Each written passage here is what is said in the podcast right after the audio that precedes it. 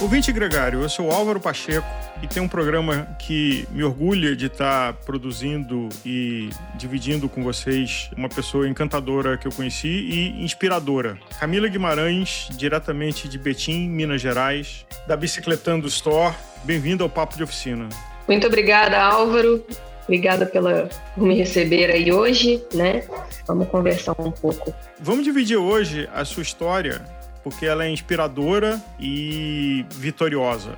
É, a bicicleta é uma coisa relativamente recente na sua vida, mas você tem uma formação que é para a gente se orgulhar de que ela é possível hoje em dia. Então conta pra gente a tua formação técnica. É, eu comecei né, a, a minha formação no Senai é, aos meus 16 anos, no curso de usinagem mecânica, onde tudo se deu início, né? A mecânica se iniciou na minha vida.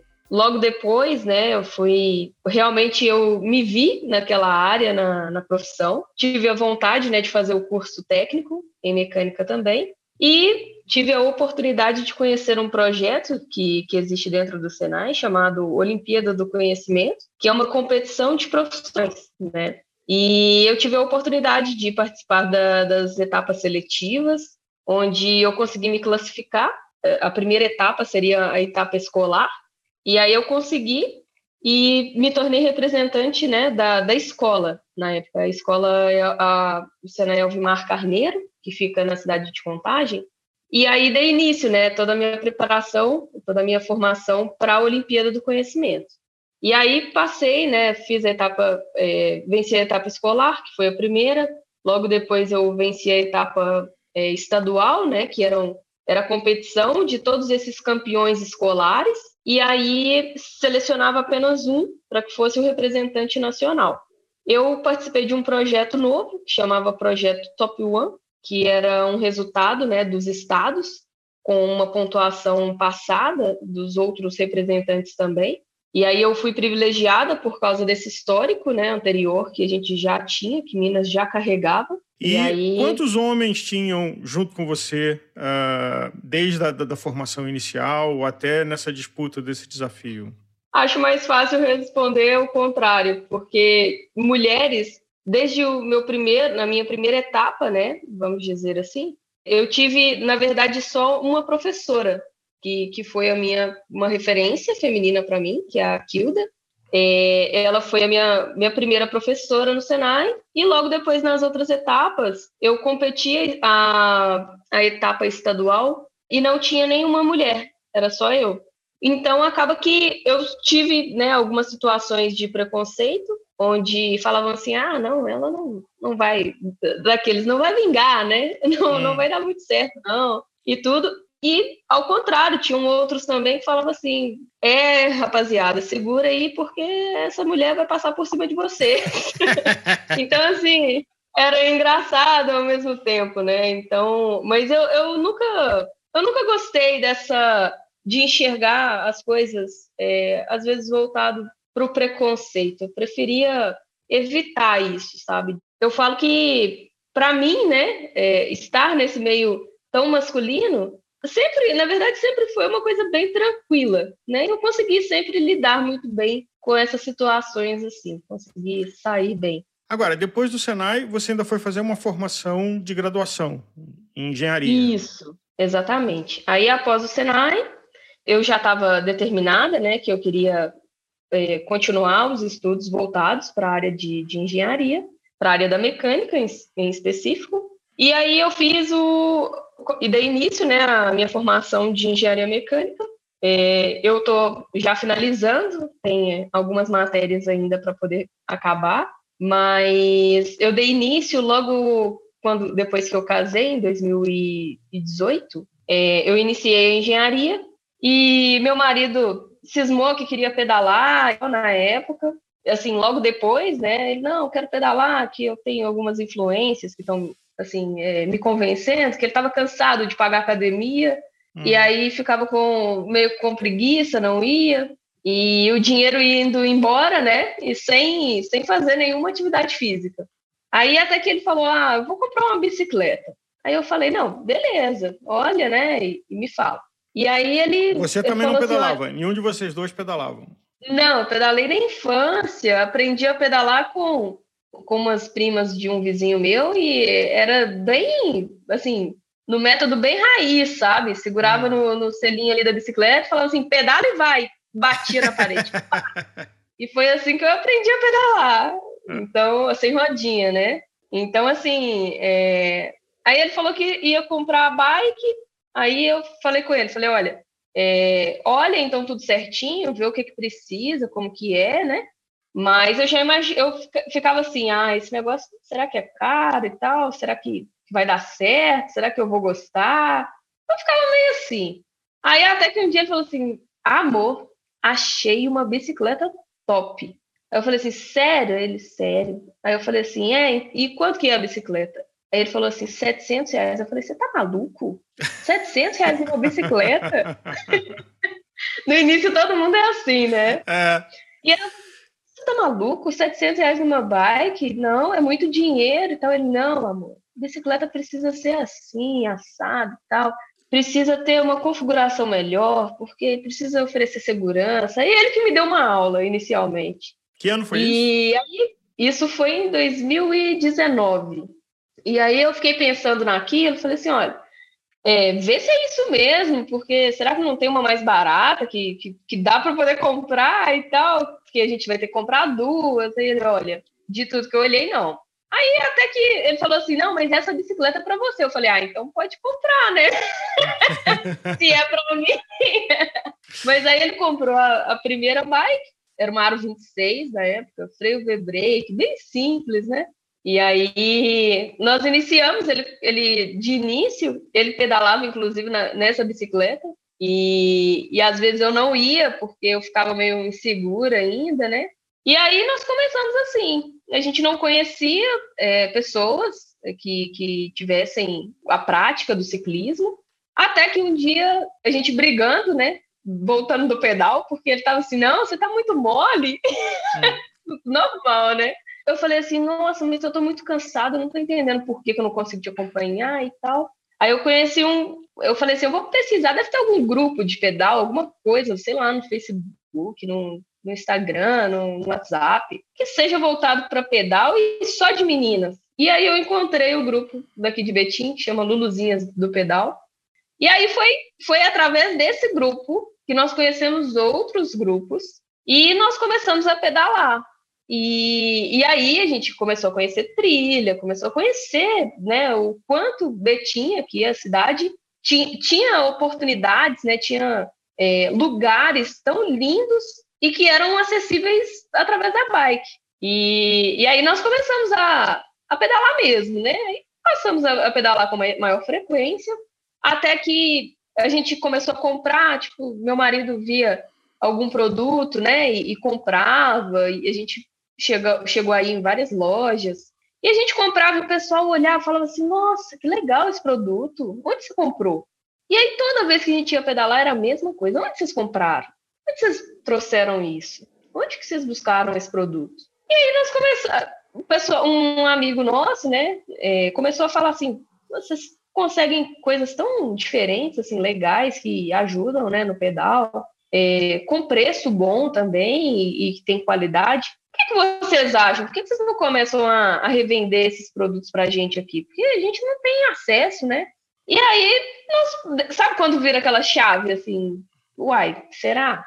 Vamos, vamos pensar? E aí nós resolvemos começar. É, a gente iniciou vendendo a parte de vestuário, né? Que era camisa, bermuda, calça, bretelle, é, macaquinhos. E aí começamos a introduzir os sinalizadores também, garrafinha, luva.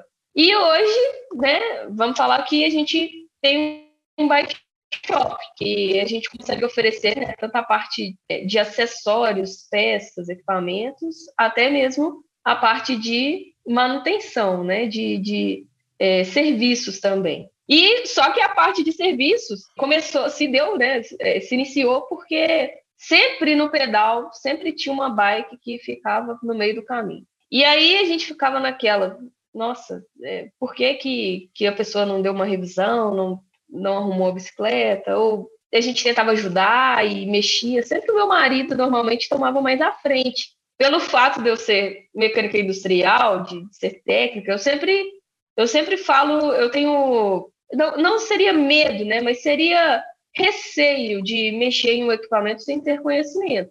Então, porque eu sei que na indústria a gente não pode mexer de qualquer jeito em um maquinário, porque uhum. sem ter conhecimento, dependendo do que você mexer, você né, é, estraga o maquinário. Se ele já estava estragado, você pode piorar ainda a situação, pode queimar mais alguma coisa, estragar mais algum, alguma outra coisa. Então eu sempre tive essa consciência. E na bike eu não via como, vamos falar assim, como uma máquina diferente, né? Então eu sempre tive um pouco de receio. Eu ficava pensando, poxa, mas se mexer aqui na, em tal coisa, pode danificar outra coisa. Se eu colocar a roda errado aqui, o freio não pode ser que não funcione. E o freio, né? Vamos falar que o primeiro quesito ali de segurança da, da bicicleta, a primeira coisa que tem que estar tá funcionando na bicicleta tem que ser os freios, né? Uhum. É, e assim, eu ficava muito preocupada com aquilo. E meu marido, às vezes, mexia, via uns vídeos no YouTube, até que ele virou e falou assim: peraí, eu tô vendo vídeo aqui no YouTube, tô olhando de mecânica, mas você é mecânica. E aí eu falei com ele, tá, mas é totalmente diferente mexer numa bicicleta e mexer numa, vamos falar assim, programar uma máquina CNC. Hum. Quantos anos eu já estudei, né, é, para poder conseguir programar e operar uma máquina e fazer uma peça, enfim. Houve muito estudo por trás disso. Aí ele falou assim: ah, a gente podia olhar, deve ter alguma coisa. E aí ele viu alguns cursos, né, que são mais, mais básicos, assim, que tem no YouTube e tudo, mas a gente viu que aquilo era muito superficial. Não era capaz de, de me tornar uma profissional de manutenção de bike com curso de YouTube. Então, nós começamos a, a pesquisar, até que ele encontrou a Escola Partu. E aí, através dessa dos cursos e do, do, site, né, de tudo que eles demonstravam lá no, no site, nós ficamos bem interessados e aí resolvemos é, ligar para poder entender como que funcionava. E eles ofereceram para a gente, né, no caso, a formação profissional, que é toda, é, é, praticamente todos os cursos né, voltados para bikes, onde a gente começa ali no curso iniciante e vai até o, né, tem o iniciante, o intermediário, o avançado, e depois entra em alguns assuntos específicos, né, igual freio hidráulico, aí tem freios, né, igual freio Magura, aí vai entrando em, em suspensão, suspensão RockShox, Santu, Manitou, e, e várias outras... Várias, Mas você fez todos os cursos da escola? Sim, ficaram faltando agora só o choque traseiro, né? É, agora eles abriram mais dois cursos novos, que é tem toda a formação Fox, né, para se tornar centro técnico, e Left. São os únicos cursos que eu ainda não tenho, né, da Parktool. Camila, você claramente respeita e busca conhecimento. Mas tem muita gente que não. Tem muita gente que assiste um vídeo no YouTube e sai apertando o parafuso.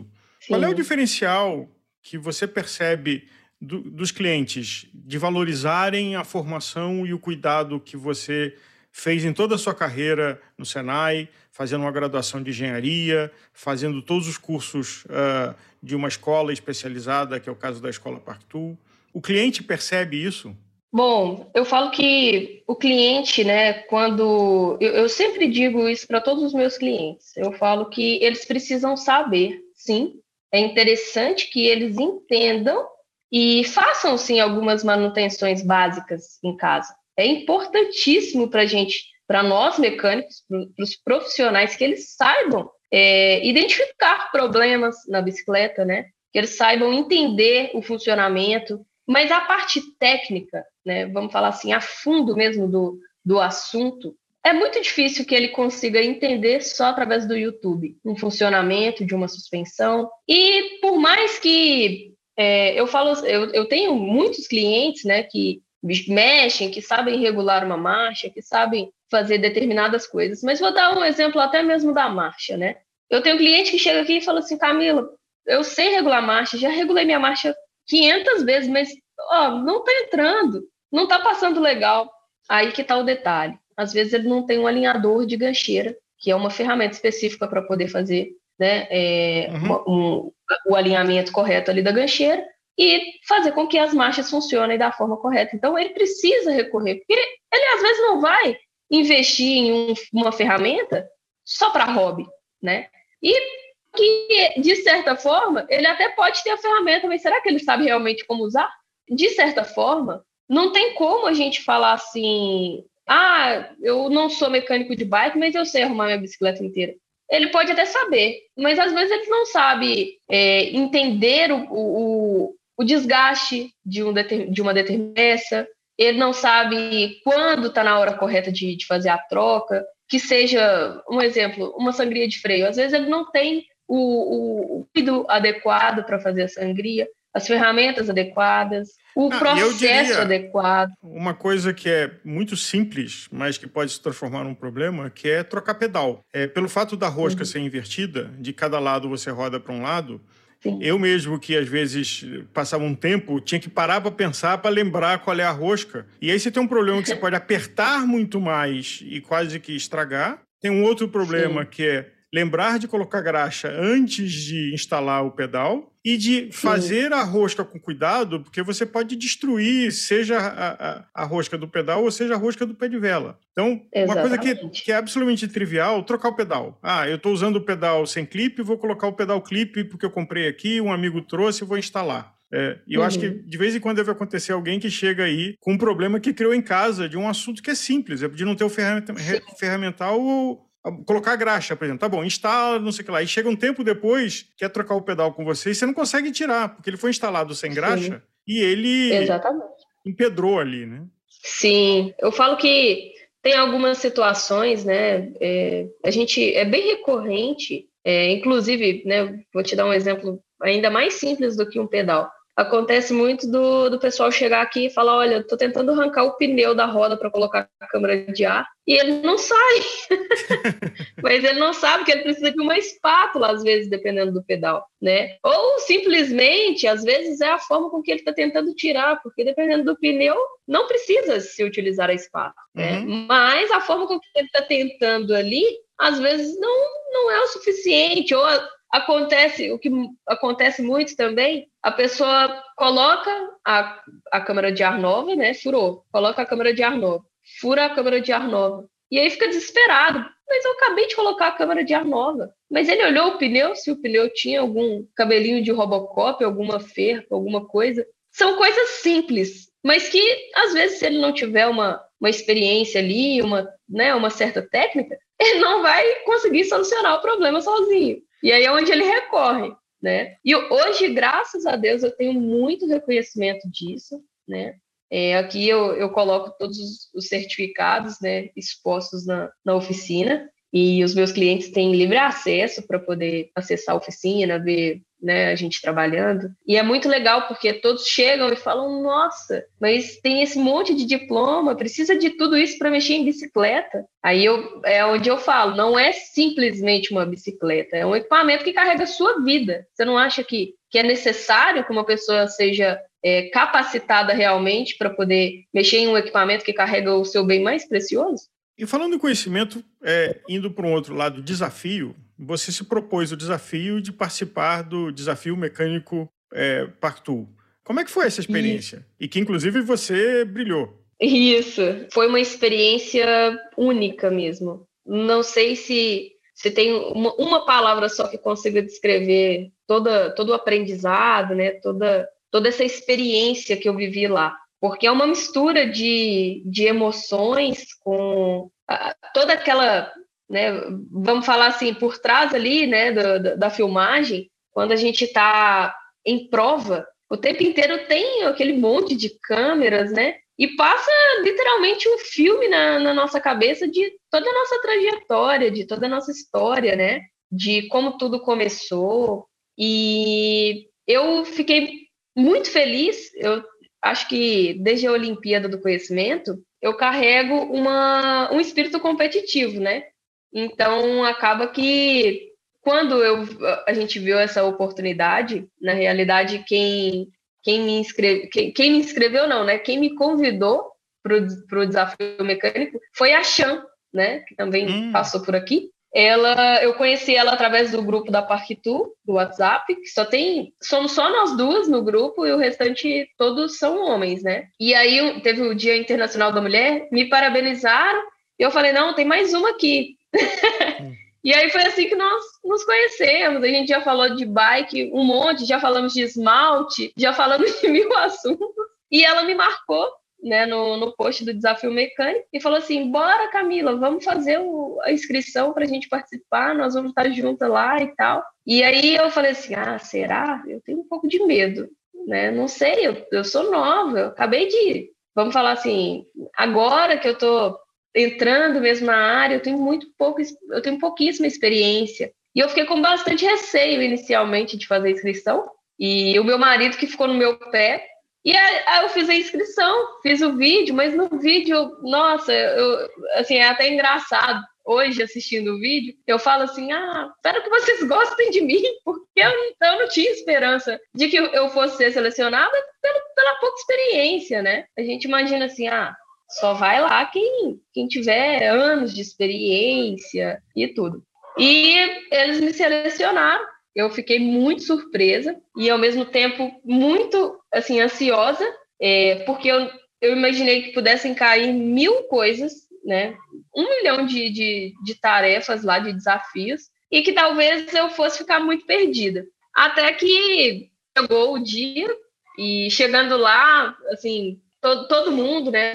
os outros participantes é, foram muito legais, assim, a gente conseguiu conversar, trocar experiências. E logo no primeiro dia, quando já se iniciaram as provas, o que eu achei muito interessante é que a gente sabia, né, quais seriam as duplas, mas a gente não.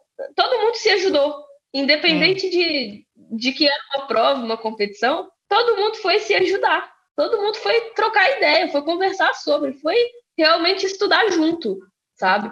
Isso foi muito legal, essa troca, né? É, foi sensacional. Inclusive, às vezes, porque eles não davam um assunto determinado, eles falavam assim: vai ser um exemplo, né? As primeiras provas. Suspensão Santur, que foi a minha prova. Uhum. Mas qual suspensão Santur?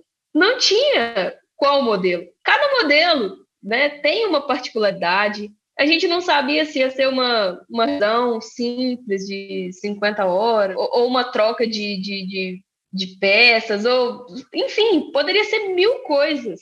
E aí a gente não sabia direito por onde estudar, e a gente tinha que estudar, de certa forma, tudo.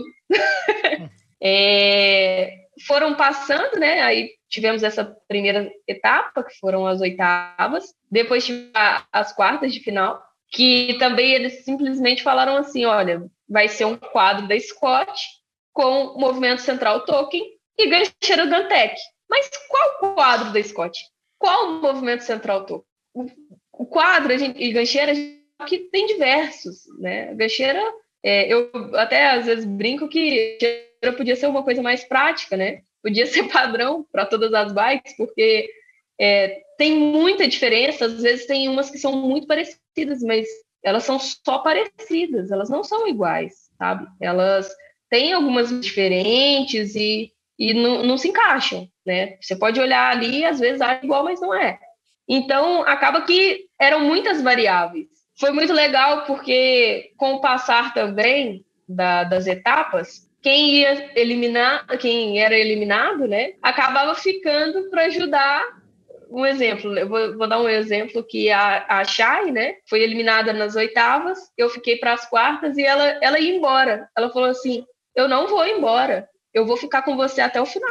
Nós vamos estudar juntas, eu vou te ajudar e vai dar tudo certo. Vamos embora, vamos embora. Não desiste não que eu vou te ajudar. e a gente sentava para estudar e, e ela sempre me dando total apoio. Assim, foi muito legal. A experiência realmente é única, sabe?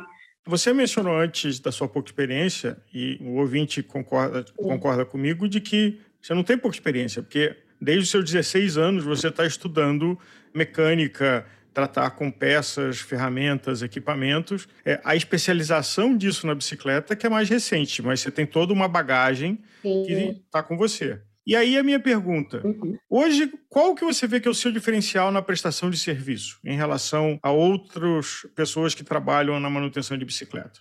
Acho que justamente essa, essa experiência né, é, anterior com, com a parte de manutenção geral, né, com, parte, com a parte de mecânica, essa experiência, esse conhecimento sobre um pouco mais profundo sobre materiais, sobre é, algumas coisas que são voltadas para a mecânica básica, acho que isso me traz um diferencial grande. E uma das coisas que eu falo que é, é algo que eu aprendi é, muito bem, foi na Olimpíada do Conhecimento, desde quando né, é, eu tinha meus 17 anos, que foi quando tudo começou, que foi a parte de organização. Eu tinha um, um professor, o Flaudilênio, na verdade tinham vários, né? É, o Flau, o Feijão, que é o Rafael, o Douglas, foram vários, vários profissionais que passaram pela, pela minha vida e cada um deixou uma coisa especial que, que eu levei comigo, sabe? E, e dentro de, de, dessas várias coisas, a organização, a limpeza, a, o checklist, tudo isso foram coisas que eu aprendi lá na Olimpíada. E a, são coisas que eu aplico hoje para a área né, da, da bicicleta também. Então, hoje eu trabalho com um checklist, onde a gente não esquece de, de nada, né? Onde não fica para trás nem, vamos falar assim, nem, nem um, um, um cabo, nem um terminal sem colocar na bicicleta. Então, a gente trabalha com esse, com esse checklist hoje, buscando realmente ter um, um trabalho que seja ali, não padronizado, mas um, trabalho que seja realmente verificado em os processos, né? Então, a gente consegue acompanhar passo a passo todos os processos, é, observar cada peça, fazer uma análise, né? A gente trabalha com sistema também, onde o cliente no final ele recebe um feedback, onde todas as informações da bicicleta, né? Às vezes eu coloco um exemplo clássico, né? É, disco de freios. Acontece muito de chegar aqui, ele ainda está em condições boas, né? Porém, pode ser que, dependendo da frequência daquele meu cliente ali, eu já sei que daqui a, sei lá, dois meses, pode ser que ele já vai, já vai estar no limite. Então, é necessário fazer a troca. Então, eu já coloco na ordem de serviço do cliente e ele já fica ciente de que daqui dois meses ele tem que passar aqui, pelo menos para a gente verificar se o disco realmente já está desgastado ou não. É, eu, eu acho que um diferencial seria realmente esse cuidado, a busca real né, incessante por conhecimento, é, que é uma, uma coisa que eu valorizo muito.